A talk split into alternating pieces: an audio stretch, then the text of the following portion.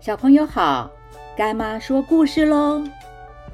非洲大草原上有着难以计数的动物，每天除了上演着猎杀与逃生的戏码之外，也有许多和平相处、各得其所的画面。例如，非洲水牛身上常常会看到一只叫做牛椋鸟的小动物。牛椋鸟是非洲水牛的小跟班，它停在牛背上，除了可以搭乘免费的交通工具之外，主要的呢是吃掉非洲水牛身上的寄生虫。一来自己可以饱餐一顿，二来可以帮助非洲水牛。清除身上的寄生虫，避免身体受到感染，它们因此达到了各取所需、各得其所的完美配合。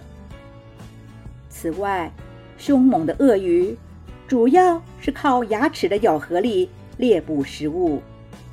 鳄鱼需要不断的更换嘴巴里的八百颗牙齿，平均每颗牙齿。需要更换约五十次。如果鳄鱼牙齿之间堆满了食物残渣，那么就会导致感染，产生健康的问题。所以，埃及恒也叫做牙签鸟的，它就是鳄鱼的牙科医生。牙签鸟会在鳄鱼睡着的时候，飞到它的嘴边，用翅膀拍打几下后。凶猛的鳄鱼啊，就会乖乖的自动张开嘴巴，让牙签鸟飞进嘴巴里去帮忙剔牙清洁，而不会去吃掉牙签鸟。因为鳄鱼知道，如果没有牙签鸟的帮助，鳄鱼的牙齿就会坏掉，就会影响到它的咬合能力。牙签鸟也因为清理鳄鱼牙缝中的残渣。所以啊，可以安全的饱餐一顿。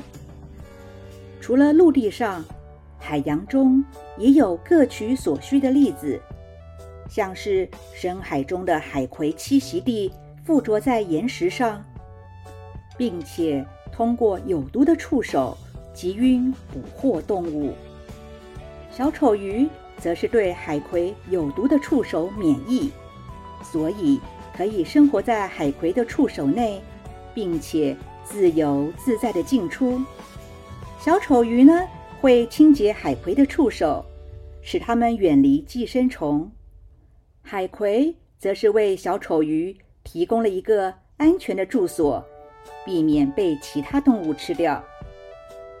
以上这几个例子所说的，就是大家都能够得到适当的安排。也就是孔子说的“各得其所”的意思。每一个人都会有他不同的功能，只要充分发挥自己的才能，就能各得其所的发展出不同的成就。就算再会弹钢琴的人，也需要有人制作出完美的钢琴，也需要有人谱出优美的乐章才行。一艘大船固然壮观。耀眼。若是没有小螺丝钉，这艘大船也是组不起来的。所以，才能没有分谁的比较高，谁的比较厉害，只要是各得其所就好了。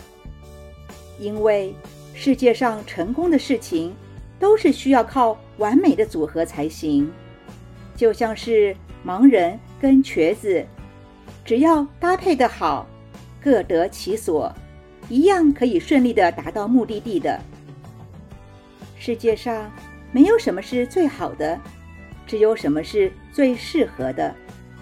每一个人都有他不同的优点与功能，只要放到适合的地方，就可以发挥长才，有所贡献。